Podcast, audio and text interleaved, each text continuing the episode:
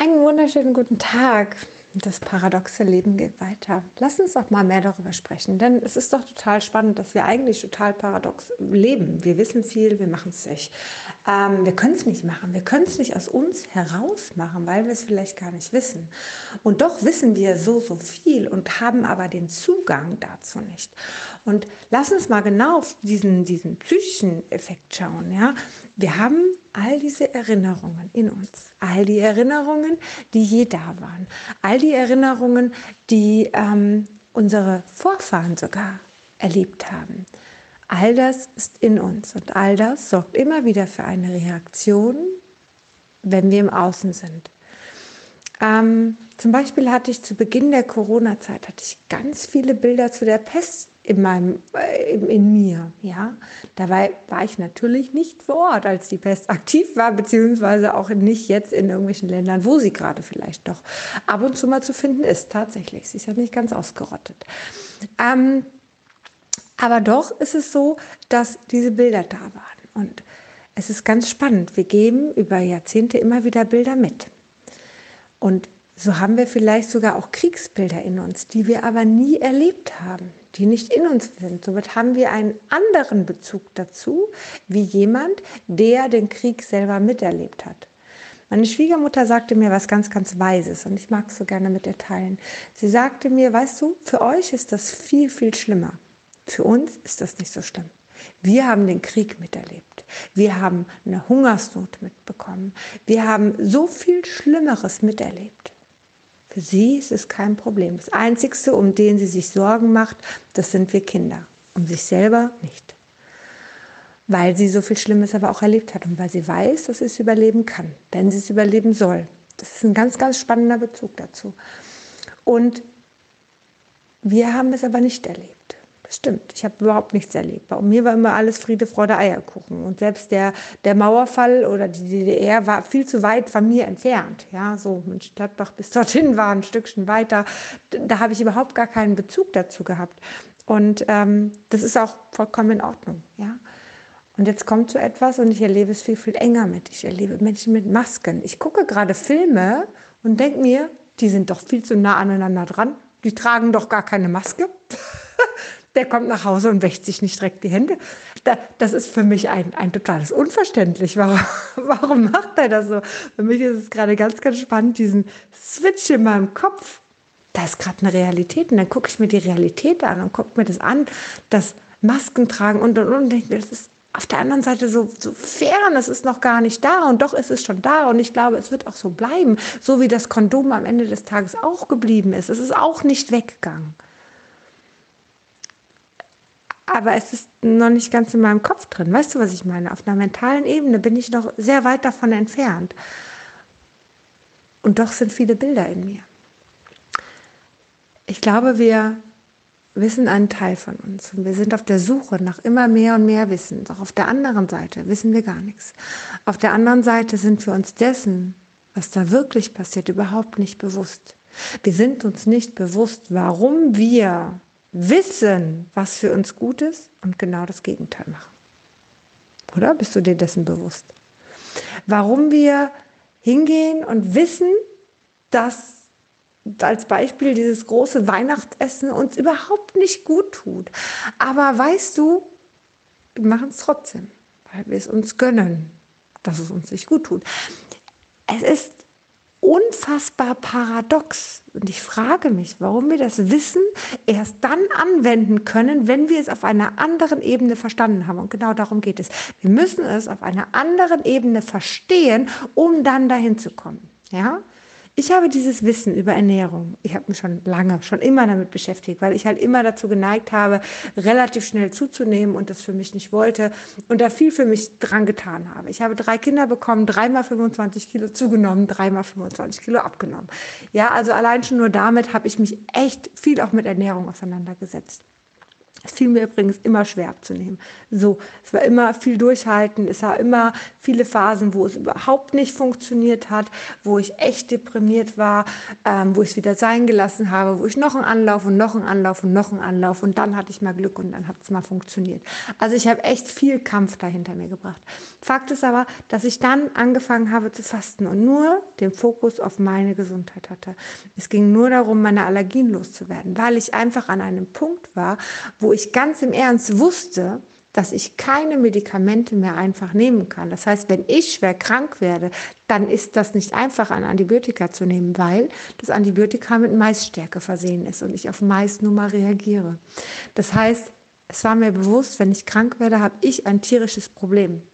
Und das wollte ich nicht. Und daraufhin habe ich gefastet. Und daraufhin habe ich das gemacht und habe auf einmal, und das ist so spannend, es hat sich auf einmal alles verändert, weil über das Fastenbrechen habe ich gemerkt oder habe ich das Wissen, was ich hatte, an meinem Körper erfahren. Ich habe es in mir erfahren. Ich habe gemerkt, dass wenn man beim Fastenbrechen drei Weizenbrötchen hintereinander isst, weil sie gerade so lecker sind, dass das einem überhaupt nicht gut tut. So. Und ich habe einen Monat später festgestellt, dass eine Pizza mit Weizenmehl mir überhaupt nicht gut tut. Und ich habe nach längerer Zeit festgestellt, dass mir Milchprodukte und gerade auch Käse überhaupt nicht gut tun. So, ich habe das gleiche mit Zucker gemerkt. Ich glaube, ein halbes Jahr später habe ich mit Zucker gemerkt. Ich dachte mir, weißt du, wenn ich schon Zucker weggelassen habe beim Fasten, dann fängt man damit nicht einfach wieder an. Das wäre blöd, wenn man einmal den Entzug hinter sich hat, ja. Wie auch immer. Nachdem ich dann einmal, äh, aber nach einem halben Jahr dann so einen Zuckerlust bekommen habe, habe ich gemerkt, dass was ich weiß, dass Zucker mich persönlich verändert, dass es mein Leben verändert, dass es mein, mein, mein Charakter zum Teil, okay, mein Charakter nicht, aber mein Gemüt irgendwo verändert, ja, wie ich mich fühle und wie ich auch bin und wie ich mich auch anderen gegenüber zeige. Also habe ich es an mir gemerkt. Und der Witz war, andere haben es auch gemerkt. Und wenn du so etwas lernst, dann ist für dich klar, dass du so einen Scheiß nicht machst. Also das ist für dich dann klar, das ist für dich, für mich ist es vollkommen klar, dass ich keine Nudeln essen würde aus Weizenmehl. Für mich ist das vollkommen klar, dass ich kein Brötchen essen will. Und egal, wie oft ich darauf Lust habe, ich habe die letzten Tage echt viel Lust auf Brötchen und Brot gehabt. Es ist für mich klar, dass ich das nicht esse, weil das nicht gut für mich ist. Und das ist ein anderes Wissen. Und genau das ist es. Wir wissen das doch alle. Wir wissen doch alles, was gesund ist oder nicht, aber wir müssen den Zugang dazu bekommen, auch zu verstehen. Also nicht nur zu wissen, nicht nur verstehen, sondern auch zu fühlen. Sind wir bei der dritten, beim dritten Element. Fühlen, was uns wirklich gut tut.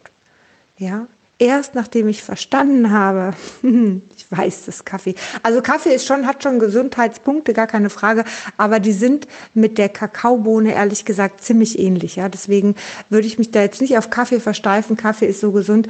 Das ist mit der Kakaobohne und den Bitterstoffen. Es ist sehr, sehr ähnlich tatsächlich. Ähm, aber Fakt ist, dass die Kaffeebohne einfach Säure in uns auslöst. Ja, wir produzieren Säure, wenn wir Kaffee zu uns nehmen. Und ich habe immer viel Kaffee getrunken. Für mich war das vollkommen klar, dass ich das weiter trinke, auch wenn ich weiß, dass es vielleicht auf irgendeiner Ebene nicht gut sein kann. Erst jetzt, ich weiß gar nicht, sechs oder acht Wochen, seitdem ich keinen Kaffee mehr trinke, seitdem ich jetzt einen, einen wundervollen Tee gefunden habe, ähm, einen wundervollen Stoff, dessen Namen ich nie aussprechen kann. Ich weiß nicht warum auch immer, der ist basig, aber es ist ein, auch ein pflanzliches ähm, Koffein. Aber wie gesagt, basisch und ein Koffein, was langsam wirkt, ja, was nicht von jetzt auf gleich und dann hast du einen Abfall und deine Stimmung verändert sich, sondern was langsam wirkt. Ähm, erst jetzt habe ich begriffen, dass mir der Kaffee gar nicht gut tut. Und verstehe das nicht falsch, ich habe täglich Lust auf Kaffee. Ja, also es ist für mich wirklich, ich könnte mir echt wieder auch irgendwann mal vorstellen, nachmittags einen Kaffee zu trinken. Ich habe da mega Bock drauf. Aber ich weiß in mir, dass mir das nicht gut tut, dass es meinem Körper nicht gut tut, wenn ich übersäuert bin. Dass ich jetzt in meinem Leben zwar schon sehr von der Übersäuerung weg bin und sehr basisch bin, aber noch nicht so, dass ich es mir jetzt erlauben könnte, jeden Tag einen Kaffee zu trinken. Und deswegen lasse ich es weg. Es ist ein Wissen, eine Intuition aus mir heraus, die viel, viel stärker ist. Spannend ist dann, wenn ich dann mit Menschen spreche, die dieses Gefühl nicht haben. Ich spreche ja gefühlt wie ein Außerirdischer, wenn ich sage, ey, klar lasse ich Kaffee weg. Klar nehme ich keine Weizenprodukte zu mir.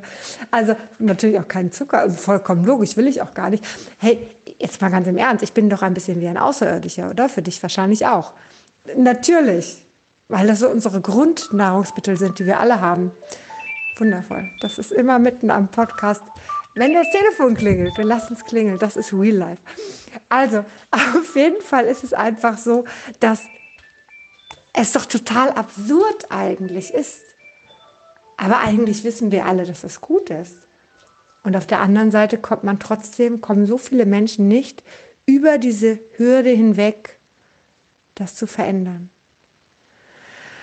Ah, das war jetzt schon wieder viel Wirrwarr. Ich bin aber schon über zehn Minuten und ich will gar nicht so lang werden. Ich lasse das jetzt mal so stehen. Vielleicht verstehst du mich als Außerirdischen, vielleicht aber auch nicht. vielleicht hast du es dir auch gar nicht zum Ende angehört, dann bist du jetzt nicht mehr da. Aber solltest du es dir angehört haben, Dankeschön dafür.